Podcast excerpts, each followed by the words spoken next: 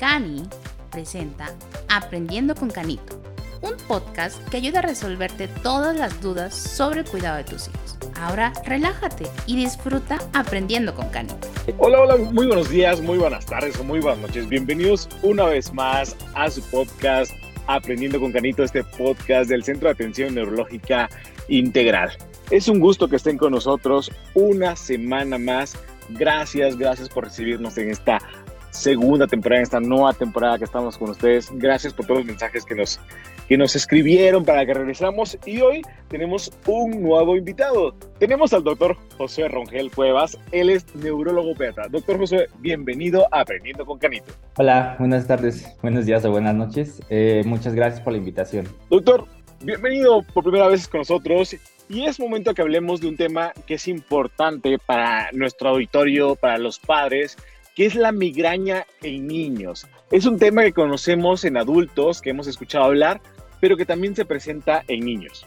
Sí, claro. De hecho, a pesar de que la creencia popular es que los niños pues, no pueden tener eh, ciertas patologías como lo es la migraña, es una patología muy común, siendo una de las causas eh, principales de urgencias eh, neurológicas en los hospitales, ¿no? Representan una gran eh, proporción de las hospitalizaciones, hasta en un 30% de las urgencias neurológicas y pues puede estar presente en todas las edades. Doctor, ¿qué es la migraña para todo nuestro auditorio? La migraña eh, es un concepto eh, que se refiere a la cefalea, que es así como se le llama a los dolores de cabeza, referida a la mitad del cráneo. Es un concepto griego que viene de una palabra hemicrania, que justamente significa mitad del cráneo, ¿no? Esta es una patología que se conoce desde ya eh, muchos años, en descripciones tan antiguas como antes de Cristo, y, e incluso eh, en la mitología griega se conocía o se conoce el mito de que Zeus pues se quejaba de justamente un dolor en la mitad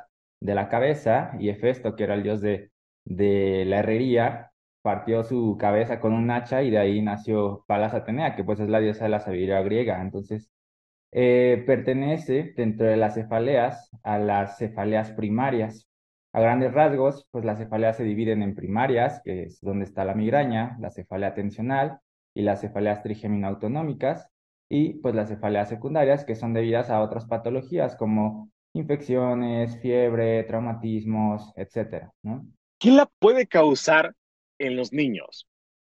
Bueno, dentro de las causas hay varios factores. Eh, hay factores genéticos, se han ya hecho estudios en varios genes que son responsables de tener una eh, susceptibilidad a padecer este tipo de dolores de cabeza, pero también hay factores de riesgo como el hecho de ser eh, mujer, porque el aumento de las hormonas propias de la mujer pueden propiciar los episodios de migraña el sobrepeso, algunos factores que conducen a hipoperfusión, es decir, a una, menos, una irrigación anómala en la vasculatura a nivel del encéfalo, el cerebro en este caso, que es lo que activa a los mediadores que nos producen dolor de cabeza. Entonces, en sí no es una patología que se produzca por una sola causa, hay varios factores que pueden estar asociados y la suma de esto pues nos pueden dar como resultado el tener migraña. ¿Cómo puedo darme cuenta que mi hijo o mi hija padece de migraña? Bueno, para empezar, eh, la migraña tenemos que tener algunos criterios muy precisos para poder diagnosticarla. Podemos tener episodios de cefalea que tengan características migrañosas, pero para hacer el diagnóstico necesitamos cefaleas con ciertas características. Estas características en los niños es que ya sea unilateral, como lo es eh, en los adultos, pero en niños también se puede presentar en ambos lados de la cabeza, entonces eso puede confundir en, en ciertos pacientes el diagnóstico. Hay que tener presente que puede tener la, la característica unilateral o bilateral, ¿vale? La parte pulsátil, es decir, la sensación de un dolor que es como si tuviéramos un pulso en la cabeza, La intensidad tiene que ser de moderada a severa y esto lo podemos determinar mediante escalas visuales análogas en los niños en las que ellos nos van diciendo con caritas felices, caritas tristes, que tanto eh, les duele la cabeza. Y eh, también tener en cuenta que es un dolor que puede aumentar con la actividad física. ¿Vale? Aparte de estas características, la duración de la misma en adultos Para el diagnóstico de migraña se toma en cuenta una duración de por lo menos cuatro horas. En niños esta duración se ha visto que es menor, incluso en dos horas, y eh, particularmente en menores de siete años. ¿Vale?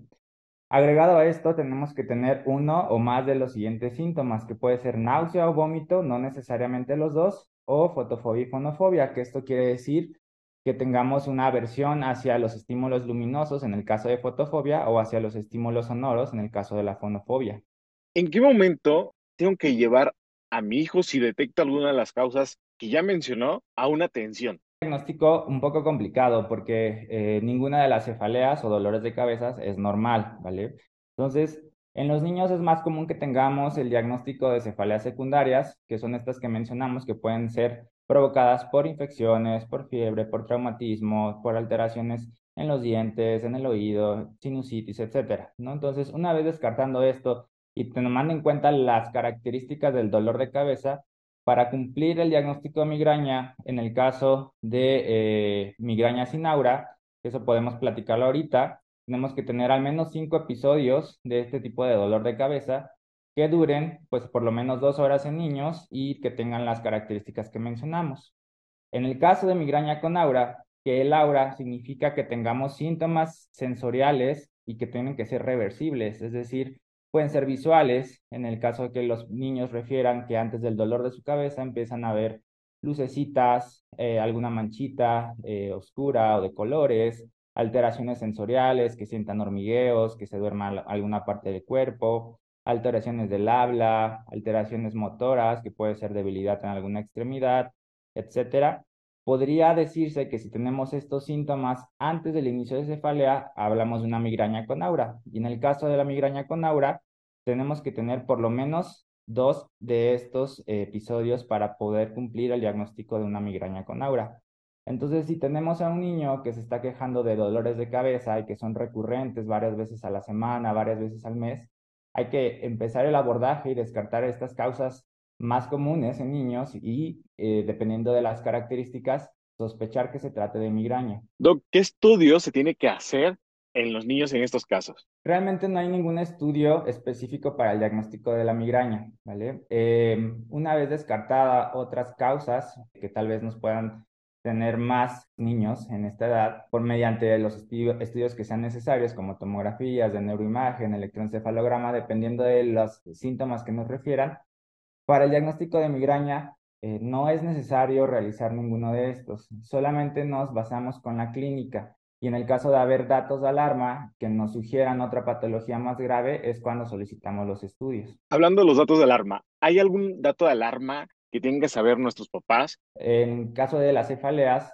hay que tener en cuenta que eh, datos como vómitos incontrolables, cefaleas que no respondan a los medicamentos, alteraciones focales al examen neurológico, es decir, debilidades persistentes, alteraciones de la vista o de los sentidos persistentes, podemos pensar en alguna otra patología más grave. En esta situación, pues sí tendremos que pedir estudios como tomografías, resonancias, electroencefalograma, ya que pues puede tratarse de alguna otra eh, cefalea secundaria, como el caso de los tumores que pueden producir también dolores de cabeza o infecciones, en el caso de que se acompañe de síntomas sistémicos como la fiebre, pérdida de peso. ¿Hay alguna forma de prevenirla? Realmente no hay una forma de prevención de la migraña.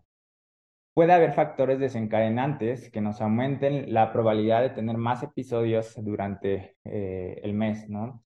Dentro de estos factores son las horas del sueño. Tenemos que tener una adecuada higiene del sueño y estar cumpliendo con los requerimientos necesarios por edad eh, para eh, el patrón de sueño. La alimentación, evidentemente, el sobrepeso, como mencionamos, es un factor de riesgo, entonces el reducir tal vez la ingesta calórica o tener una alimentación adecuada nos va a prevenir de tener ese factor agregado. Se ha visto también que la actividad física o el ejercicio aeróbico disminuyen la frecuencia de los episodios en los niños, así como la ingesta de agua necesaria al día, que también va a variar dependiendo de los requerimientos de cada edad. ¿no? Justo porque eh, la parte de la hidratación favorece tener una mejor perfusión en, nuestros, en nuestro cerebro y eso va a disminuir la frecuencia de los episodios. Doctor, ¿cómo se trata la migraña en los niños? En cuanto al tratamiento en la migraña, tenemos dos esquemas que tener en cuenta. Si el episodio es agudo, podemos tratarlo con algunos analgésicos y medidas de hidratación y medidas para eh, prevenir a lo mejor los síntomas agregados como lo son las náuseas, el vómito. De esta forma nosotros podemos acortar el tiempo de duración de la migraña. ¿vale? Para eso hay que obviamente acudir a atención médica en urgencias y que se le dé el tratamiento adecuado. Si nosotros estamos viendo que estos episodios de migraña son muy frecuentes al mes y perjudican al paciente en cuanto a sus actividades en ausentismo escolar, que nos empiecen a faltar mucho la escuela por los síntomas, que nos empiecen a decaer en el promedio, en el, aprendizaje, el rendimiento en general, tendremos que valorar mediante eh, algunas escalas específicas o mediante el número de episodios que tengan al mes si son candidatos a tratamientos profilácticos, que esa sería la otra parte del tratamiento. Estos tratamientos profilácticos no son específicos para la migraña, pero se han visto que pueden reducir en un 50% los episodios de un paciente al mes. Entonces, no hay un fármaco específico, se tienen que valorar cada una de las características del paciente para poder indicarlo y son tratamientos que se toman diario para justamente prevenir la aparición de la migraña. En al menos un 50% podemos reducir estos ataques. Muchas gracias, doctor. Con esta información también que nos acaba de dar, mucho de nuestro auditorio que son personal que se dedica a la educación, maestros, eh, que están en contacto con los niños, también pueden checar estos signos de alarma que tienen los niños para hacerle alguna recomendación porque muchas cosas se dan durante las escuelas, que es donde pasan mucho tiempo nuestros niños. Sí, como lo mencionaba, en muchas ocasiones la migraña es una patología que puede afectar el rendimiento en general. Y ya que los niños pues pasan casi la mitad del día en la escuela, es donde más nos podemos dar cuenta, o los maestros, de esta sintomatología, ¿no? Entonces, sí es necesario que tanto padres como maestros y en general las personas que convivan con el, el, menor o el paciente, pues sepan identificarlo. Muchísimas gracias. Este episodio ha sido de mucha, mucha relevancia para todo nuestro auditorio. Y doctor, no me queda más que pedirle sus conclusiones y recomendaciones finales para nuestro auditorio. Claro que sí. Bueno, primero que nada, me gustaría decir que la migraña, pues sí es un padecimiento muy común en pediatría y que tenemos que tomar en cuenta que eh, no solamente las personas adultas podemos tenerla, ¿no? Entonces, cuando tengamos a un niño que se queje de dolores de cabeza recurrentes y que se estén asociados a alguno de estos síntomas que ya mencionamos, tratar de ver si se presentan eh, de manera periódica para poder eh, referirlos oportunamente y, de ser necesario, dar tratamientos oportunos, ¿no? Muchísimas gracias, doctor Josué. Es un gusto haberlo tenido el día de hoy aquí en Aprendiendo con Canito. Muchas gracias a ustedes por la invitación.